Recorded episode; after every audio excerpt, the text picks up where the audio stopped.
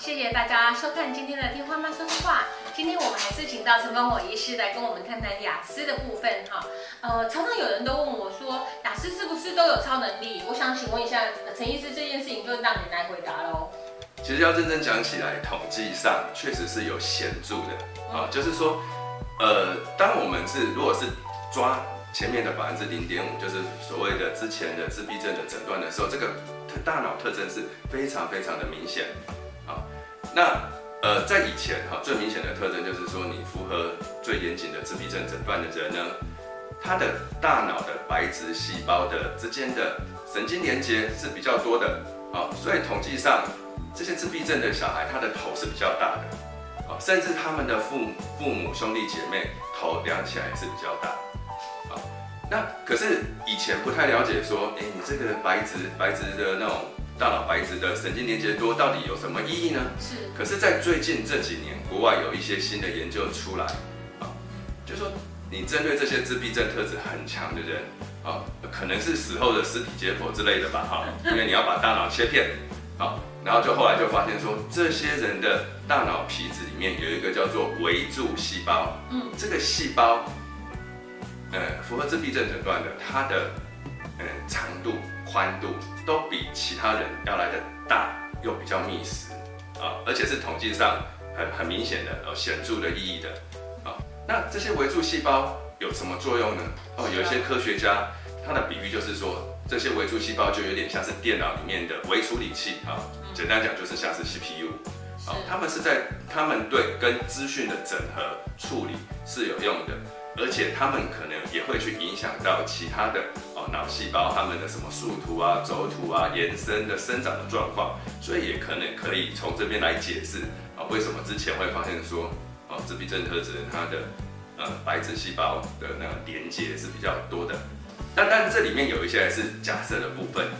不过呢，我们若好，我们就假设它真的就是就像是我们大脑的微处理器好了，是，我们就可以开始来连接到说，其实。有很多很多的研究，就是说，好，超级天才大部分都有明显的自闭症特质哦。好，那呃有特殊的能力的人，可能不到不到超级天才啦，啊，但是小学生啊有一个能力很很突出、很明显的，里面其实有明显的雅思特质的，其实比例也非常的高。啊，那为什么呢？啊，因为。因为我们的 CPU 大脑 CPU 哈，雅思特质的大脑 CPU 跟其他人不太一样，这样子的一个围住细胞，可能哈就有些做研究的，他们推论说，这个围住细胞就跟啊雅思特质强烈的人呢，啊他的超敏啊过度的敏感，感觉的过度敏感可能是有关系的。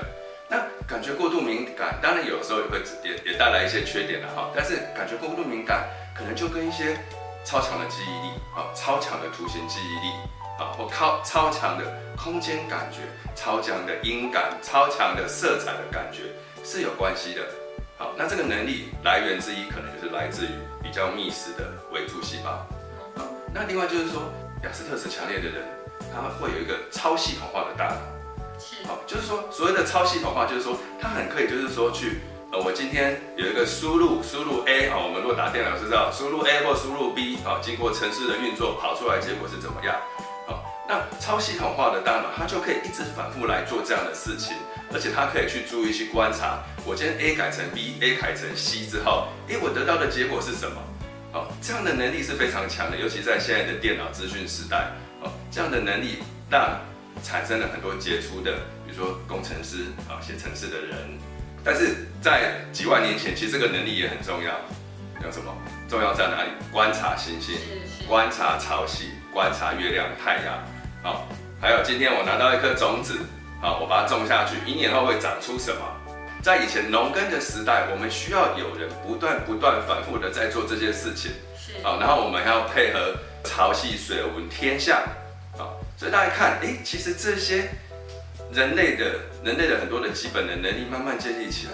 其实跟刚刚讲的，啊，维住细胞赋予雅思特质的人的特殊能力可能是有关系的，啊，所以这样大家就知道了，哎，其实真的是有点不一样。是。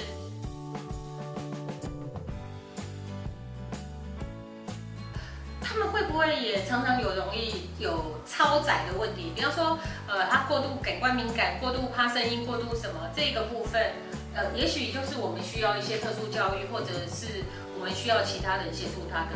一些原因。对，是这样吗？因为呃，每一个雅思都不太一样，但是有些人哈，他的比较幸运，他得到了我们刚刚讲的呃维助细胞赋予他的特殊才能。是。可是呢，他在感觉过度敏感，其他的问题哎是比较小的。嗯。好，那这并不是每个人都都一样，但是有一些人哦，他可能维住细胞的特质会让他变得很固着，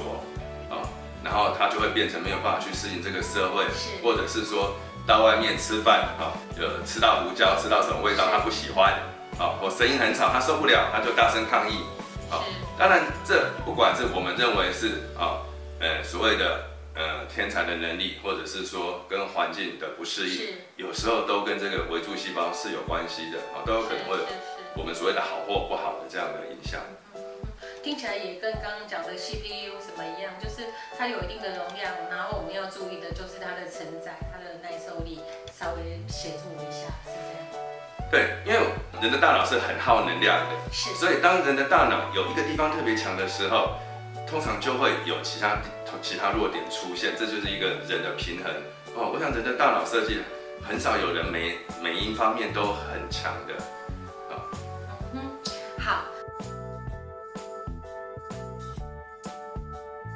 那我们今天呃就先谈到这里哈，我们下次来谈谈女雅思的部分。那谢谢陈医师今天跟我们呃大概呃谈论一下雅思呃超能力负载，然后呃这些内容，我觉得你这一集一定要再重看一遍啊，你就会发现它其实有完整的叙述。谢谢大家收看今天的听话妈说说话，有问题请在底下留言，谢谢大家。